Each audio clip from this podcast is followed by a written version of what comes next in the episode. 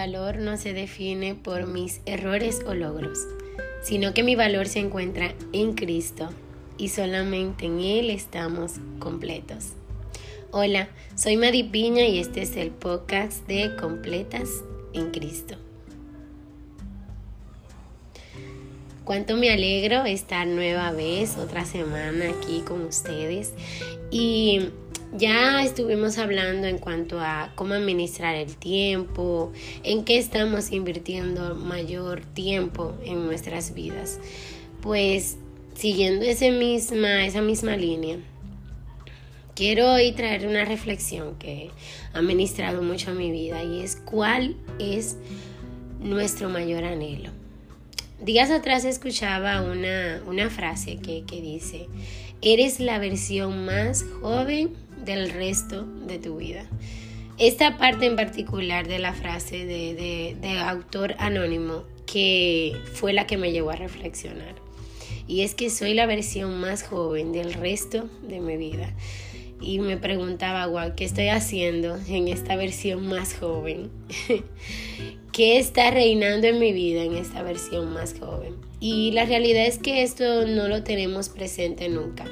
Cada año celebramos un año más.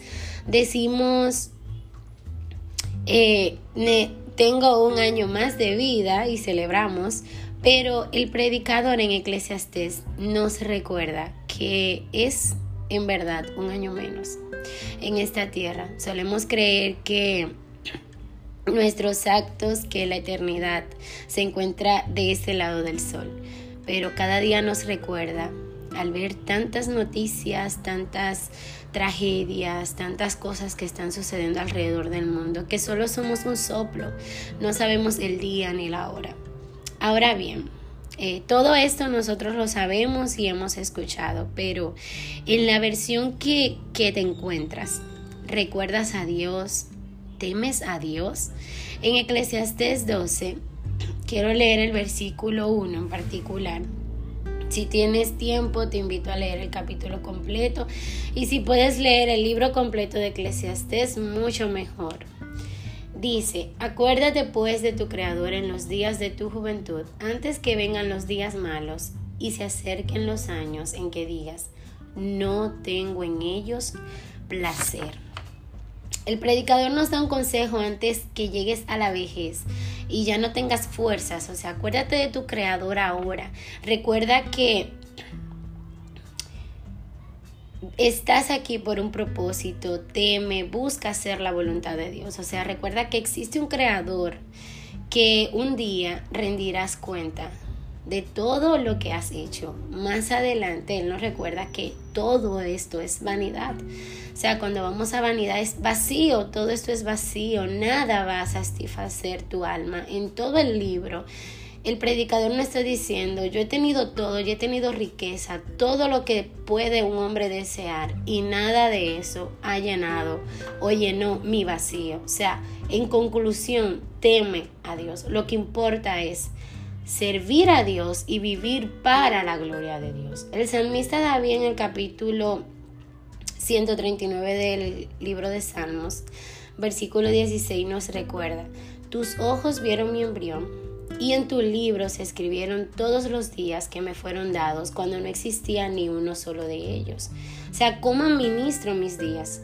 En Proverbios capítulo 1 versículo 7, Salomón nos recuerda que el temor del Señor es el principio de la sabiduría y más adelante en el capítulo 3 versículos 5 y 6 nos dice, Confía en el Señor con todo tu corazón y no te apoyes en tu propio entendimiento.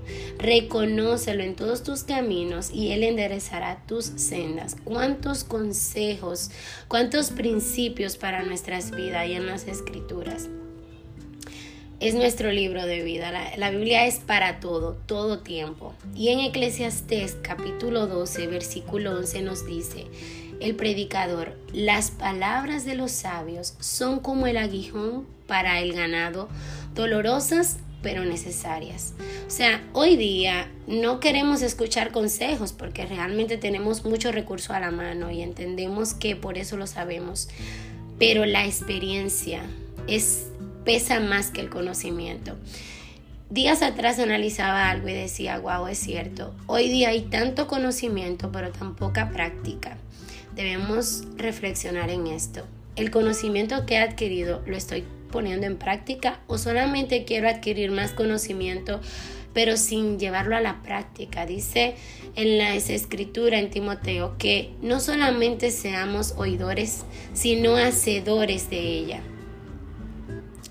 Entonces, en conclusión, es claro, que temamos a Dios, obedezcamos sus mandamientos porque es el deber de todos. O sea, Dios es nuestro enfoque, no nuestro conocimiento, capacidades. Podemos anhelar querer tener éxito, pero este anhelo no puede ser mayor que el anhelo de estar rendida a los pies, a la voluntad de nuestro Creador. Y te llevo a la reflexión en este momento y, eh, yo misma también lo reflexiono en esto y es ¿cuál es mi mayor anhelo? Anhelo, si anhelo una eternidad con Dios, pues eso debe ser lo que reine en mi vida, hacer la voluntad de Dios. Dios te bendiga.